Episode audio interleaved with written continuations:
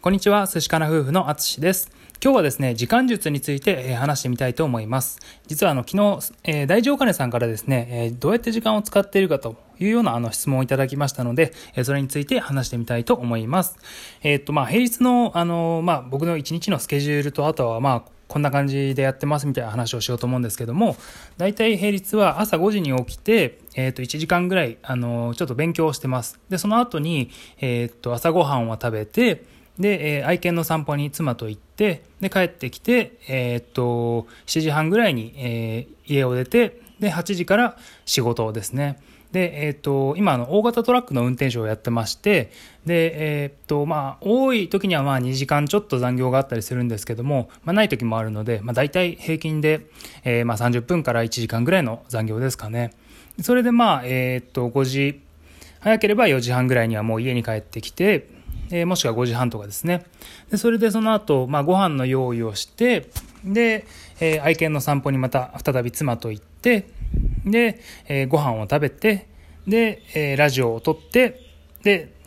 えー、寝るって感じですね。で、えっ、ー、と、まあ、その、どこでどうやってえー、勉強してるかみたいなことなんですけど、えーと、朝5時からは、えーまあ、パソコンを使ってあのキャリアチェンジのために勉強ちょっとしてるので、えー、その絵は、え、そんな感じです。で、えっ、と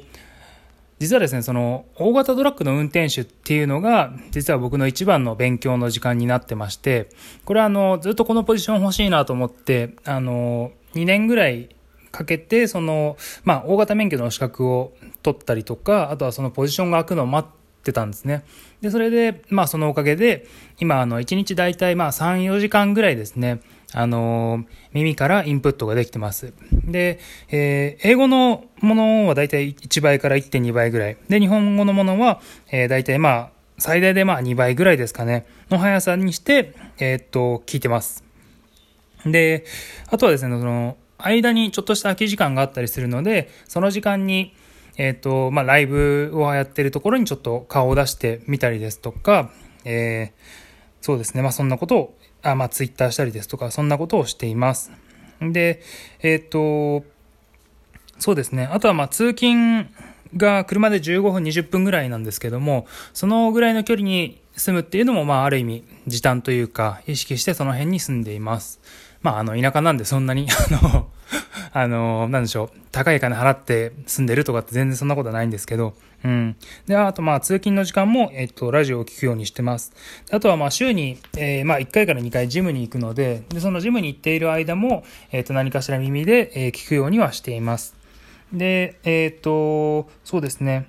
まあ、その夕飯の時ですとか、朝晩の散歩の時間に、まあ、その今日はこんなことを学んだよとか、えっ、ー、と、じゃあ今日はこんなラジオ撮ろうかとか、えっ、ー、と、あとはまあ、そうですね。まあ、まあ、いろんなことなんですけど、まあ、その時間にコミュニケーションを取るようにして、えっ、ー、と、いろんな話をするようにしています。うん。そうですね。で、えっ、と、まあ、その、運転中にその勉強するっていうのをすごくいいなと思っていて、で、ようやく今できてて、あの、本当に、なんでしょう、今の僕の生活にすごくフィットしてていいんですけども、あの、まあ、この時間があったおかげで、あの、まあ、オーストラリアの不動産投資のポッドキャストがあって、それがまあ300話ぐらいあるんですけど、それも全部、あの、聞くことができて、で、そのおかげで結構知識が、あの、蓄えられたので、えっ、ー、と、すごく良かったなと思います。で、今ね、あの、ヒマラヤですとか、あの、スタンド FM の、えっ、ー、と、方の、まあ、ラジオを聞いたりですとか、あとはその、結構今コラボに力を入れてやってるので、そのコラボをさせていただく方の、えー、ラジオですね、えー、なるべくあのどういう方かっていうのをまあ勉強するように、えー、意識して聞いています。